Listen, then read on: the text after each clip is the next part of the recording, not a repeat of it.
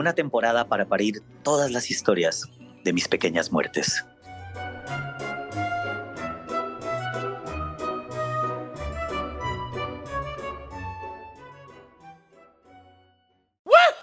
Here we go.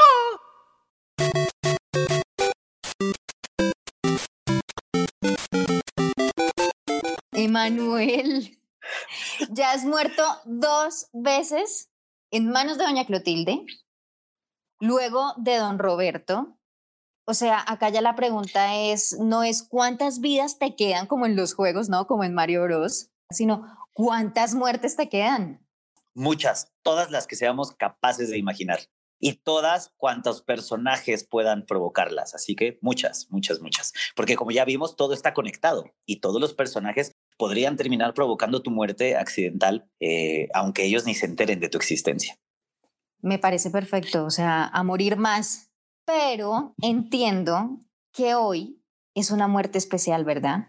El día de hoy es una muerte especial porque además se conmemora, se conmemoró en la semana el Día Internacional del Perrito Adoptado que, que además me parece que es un, un excelente pretexto para pues invitar a, todo, a, todos, a todos tus escuchas a que adopten perros, a que no compren perritos, sino a que le cambien la vida a un ser vivo. ¿no? Hay muchísimos perritos allá afuera y entonces hagamos conciencia primero de, de, que, bueno, los perritos son seres vivos y no hay que dejarlos ahí en la calle, ¿no? Que si no lo quieres, pues lo des en adopción o nada más lo abandones. Y, este, y pues que no vayas y compres, sino le puedes cambiar la vida a uno que anda ahí en la calle, ¿no? Como, como fue el caso de, de mi perrita de la Fachas, que, este, que bueno, yo la, adopté de la calle este, hace un par de años ya y, y, ella no lo sabe, pero ella fue la que vino a rescatarme a mí, en realidad.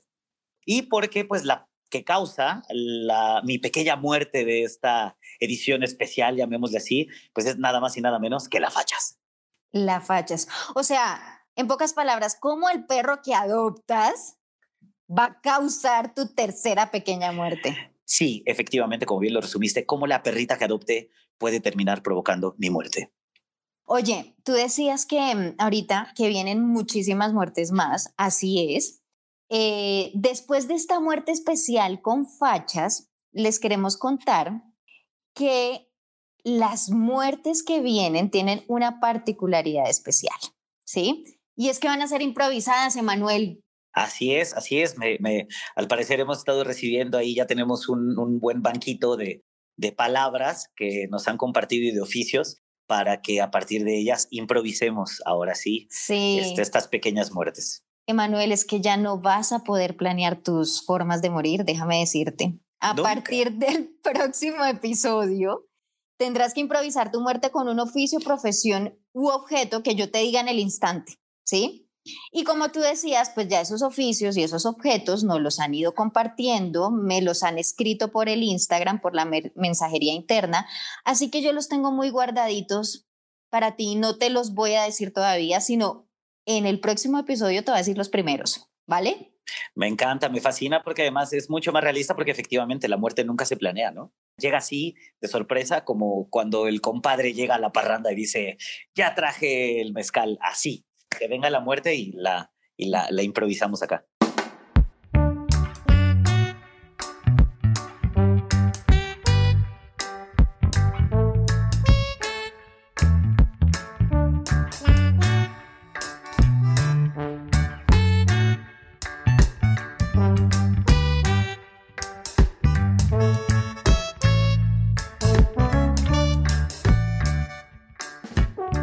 Esta es la historia de la Fachas. Ella se llama Fachas, aunque antes tenía otro nombre, pero ya no se acuerda de cuál. Las ventajas de ser un viejo pastor inglés es que solo tienes que preocuparte por lo que vas a comer el día de hoy y dónde vas a dormir.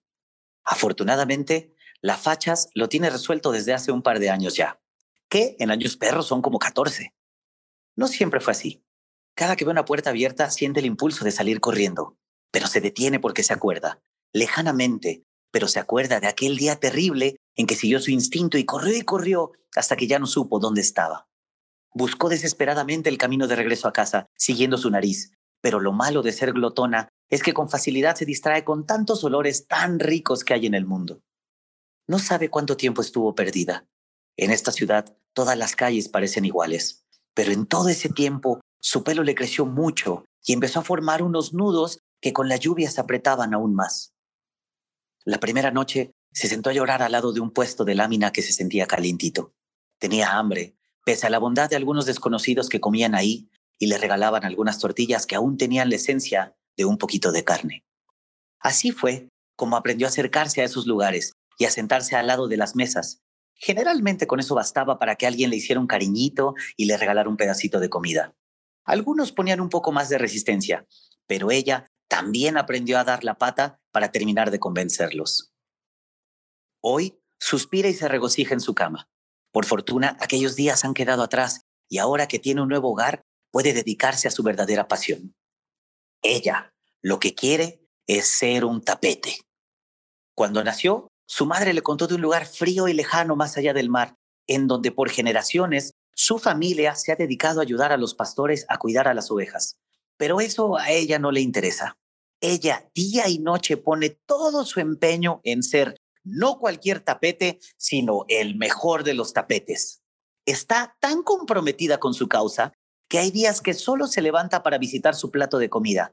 Y ni te imaginas el esfuerzo que conlleva pasar todo el día dormido. A veces es necesario recurrir a métodos como el de contar ovejas. Quizá en ese sentido sí se parezca al resto de su familia. Su otra pasión es salir a caminar. Con su nuevo amo da largos paseos dos y hasta tres veces al día. Ella los espera con ansia. Apenas lo escucha poniéndose los zapatos, porque en la casa él también anda descalzo, se pone muy alerta, muy cerca de la puerta. Por más que intenta disimular, nunca puede contener su emoción cuando le ponen la correa. Gira y corre y da brincos, incluso enredándose ella misma.